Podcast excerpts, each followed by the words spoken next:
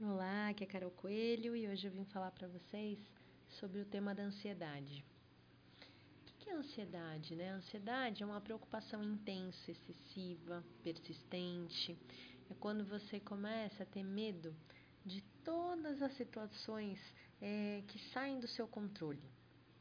E quando a ansiedade é, começa a ficar um pouco mais intensa, tem pessoas que chegam a ter até a própria frequência cardíaca elevada, começam a ter sudorese, sensação de cansaço, é, fadiga e até irritabilidade.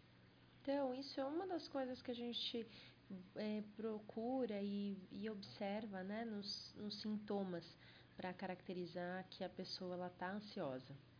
Só que o que, que ela realmente ela pode ser causada pelo por qual fator? O que eu percebo é que muitas vezes são pessoas com medo do futuro, o medo daquilo que a gente não pode controlar, o medo de que as coisas não saiam como a gente gostaria, um medo terrível sobre algo, é, sobre doença, sobre morte, sobre cenas catastróficas que aparecem na cabeça. Então, o que eu observo é que tem sempre está é, tá sempre atrelado a um, ao descontrole e a medo.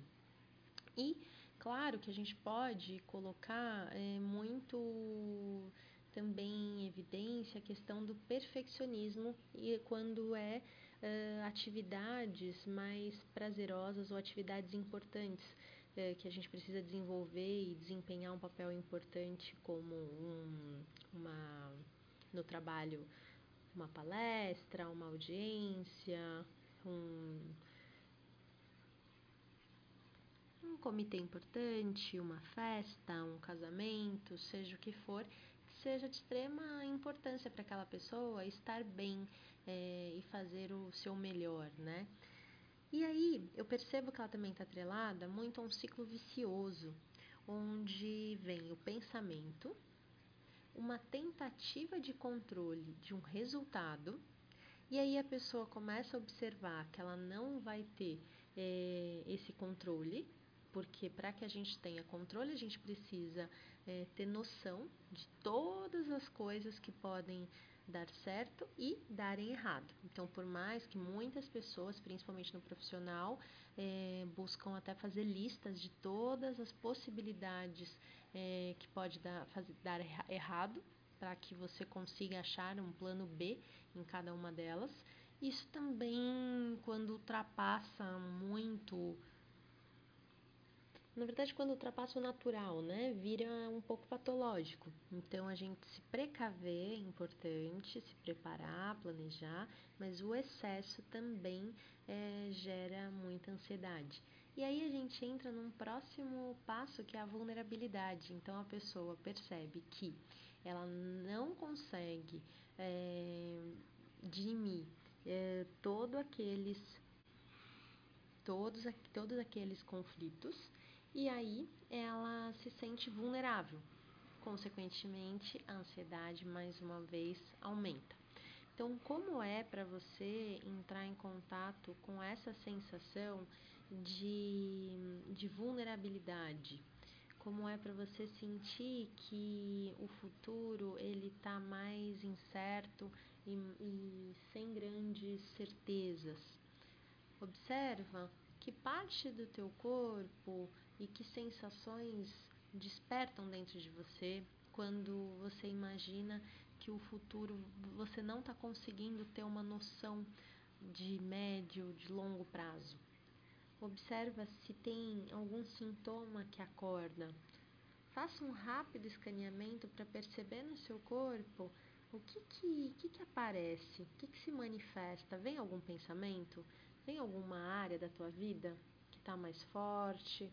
é, nesse, nessa questão de vulnerabilidade e que está te gerando essa ansiedade. E aí a sugestão aqui é o que é possível para você fazer hoje em relação a essa questão, a essas questões. E o possível, mais uma vez, a gente fala sobre essa possibilidade de você até colocar num papel: bom, eu posso ir até aqui. Se acontecer isso, eu posso fazer isso. Se acontecer outra coisa, eu posso fazer tal coisa. Então você até faz um mapa de possibilidades, né? Só que sem ir muito além, porque você sabe que você ir muito além, você mesmo nem vai conseguir pensar em tantas coisas tão negativas, né? E, e tão improváveis. Então você faz o possível, o agora. O que, que eu posso fazer? Qual que é a minha ação prática do meu hoje é, mais positiva no momento que eu possa agir é, em relação a todas essas questões que estão me deixando é, mais vulneráveis, mais ansioso. E aí um outro ponto que eu queria levantar para vocês, que é da fantasia e da realidade. É, porque muitas vezes a ansiedade ela também está atrelada a você fantasiar tanto coisas muito boas ou coisas muito ruins é, na sua cabeça e que elas não são reais. Então observa o que, que é real e o que, que é fantasia. E se você tiver até dificuldade de perceber se, se o que você está pensando é será que é real, será que é fantasia, vai cada vez, vai diminuindo esses pensamentos e observando uh, no seu dia a dia o que está mais possível. Então, por exemplo, num momento do coronavírus, de fome, é, de medo de passar fome da maioria, e que alguns chegaram a estocar alimentos na casa, outros ficaram nervosos com, com os que estocaram, porque não pensaram nos outros. É, seja qual for o teu pensamento que você opinou e, e aceitou fazer naquele momento. Você fez algo, você tomou uma atitude, certo? Então é mais ou menos isso, independente de você ter achado, será que vamos passar fome? Onde será que vamos chegar? É... Qual foi a sua atitude?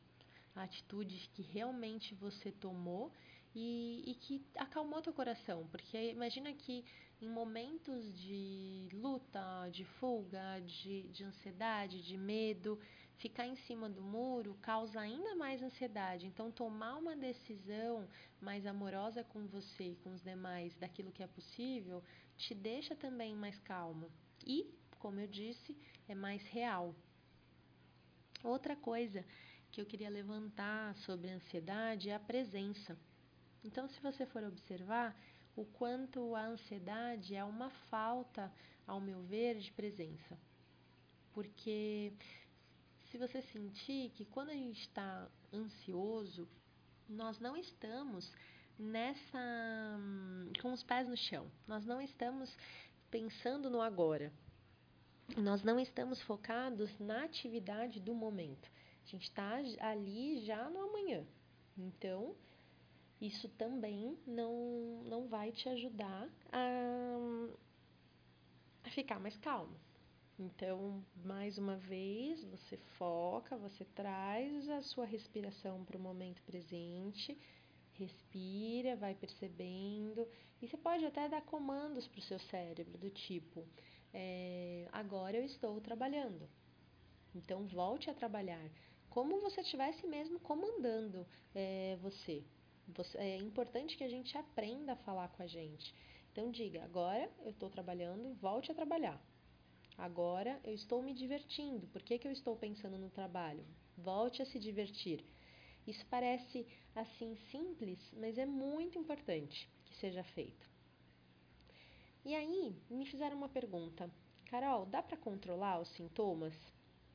E eu respondi o seguinte: que eu não curto a palavra controle porque a gente volta lá para a parte eh, inicial da nossa conversa, onde a ansiedade ela já vem dessa tentativa de controlar.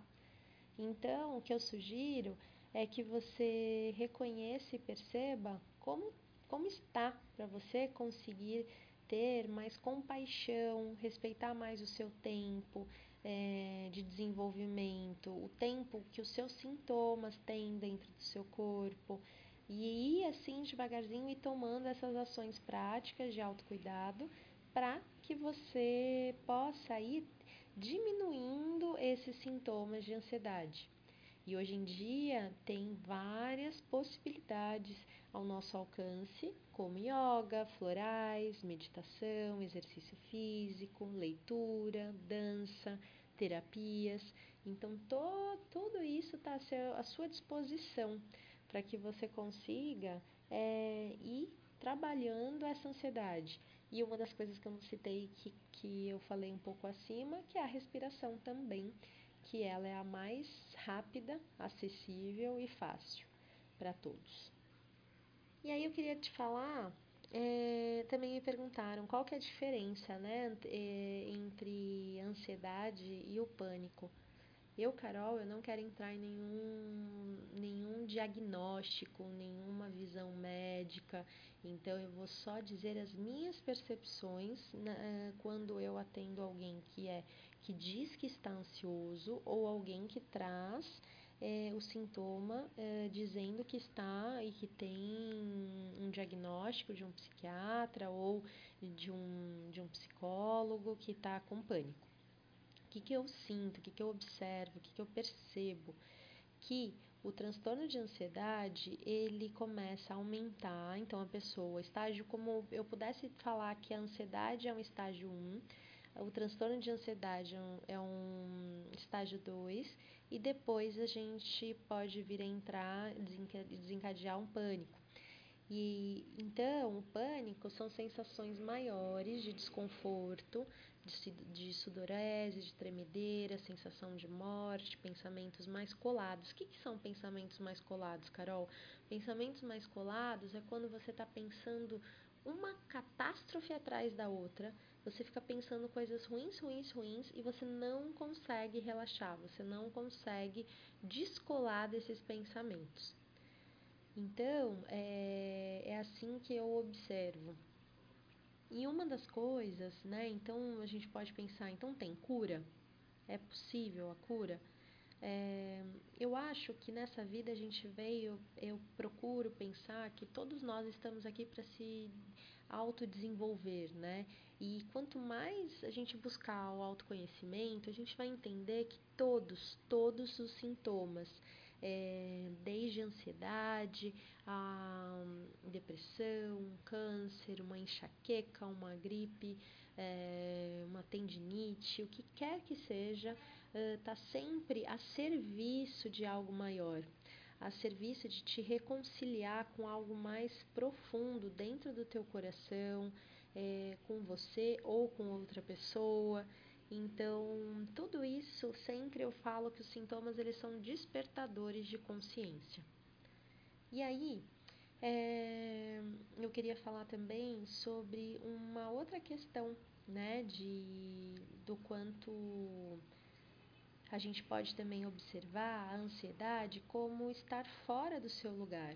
Então, às vezes as pessoas, elas, na, a gente percebe nas constelações ou no, no mapa do corpo delas, que a pessoa ela tá, na verdade, tão atrelada, tão colada energeticamente é, com, por contratos inconscientes ou até por vínculos, por julgamentos com outras pessoas, que ela acaba passando por situações muito parecidas com alguém que ela já a, a, julgou um dia ou que ela entendeu que fazia melhor que aquela pessoa ou até uma necessidade de cuidar muito de alguém que, tem, que teve no passado esse sintoma. E aí, imagina que sistemicamente o que a gente percebe e o que a gente nota é que a pessoa, quando ela quer ajudar muito alguém com determinado sintoma, ela e ela não está é, nesse papel ali com aquela pessoa que não é o papel ideal, é, porque é uma, uma ajuda que tá, ela está entrando em auto sacrifício porque ela não está conseguindo ajudar da forma ideal e correta, ela leva esse sintoma para ela ela diminui um pouco, às vezes, o sintoma do outro, ou nem diminui, nem ajuda o quanto acha que ajuda, e fica com os sintomas daquela pessoa de presente. E isso, para quem acha que é bem impossível de acontecer, eu convido é, amorosamente que busque mais é, sobre a física quântica, sobre a constelação familiar, é, porque tudo isso é bem, bem possível e bem real. Então, é, eu acho que é isso que eu posso colaborar com vocês e que vocês entendam. E aí mais para frente eu quero trazer mais um pouquinho sobre esse tema, porque esse tema é um tema bem interessante que tem muita coisa para a gente trabalhar. Mas observem sempre essas possibilidades de se tratarem no canal do YouTube ou no Telegram. Tem um vídeo do Córtices que eu postei e que é bem legal, que ajuda os níveis cerebrais a comunicarem melhor com todo o restante do corpo, com coração e intestino. E aí os três, quando estão se comunicando de uma maneira mais orgânica, tudo isso flui melhor. É, e aí a nossa saúde, os sintomas, emo o emocional, mental, físico, tudo fica no fluxo e mais agradável para todo mundo. Então, e as meditações também que estão no podcast é, ou no YouTube, que podem ajudar também a aliviar um pouquinho vocês. Um beijo carinhoso e até breve.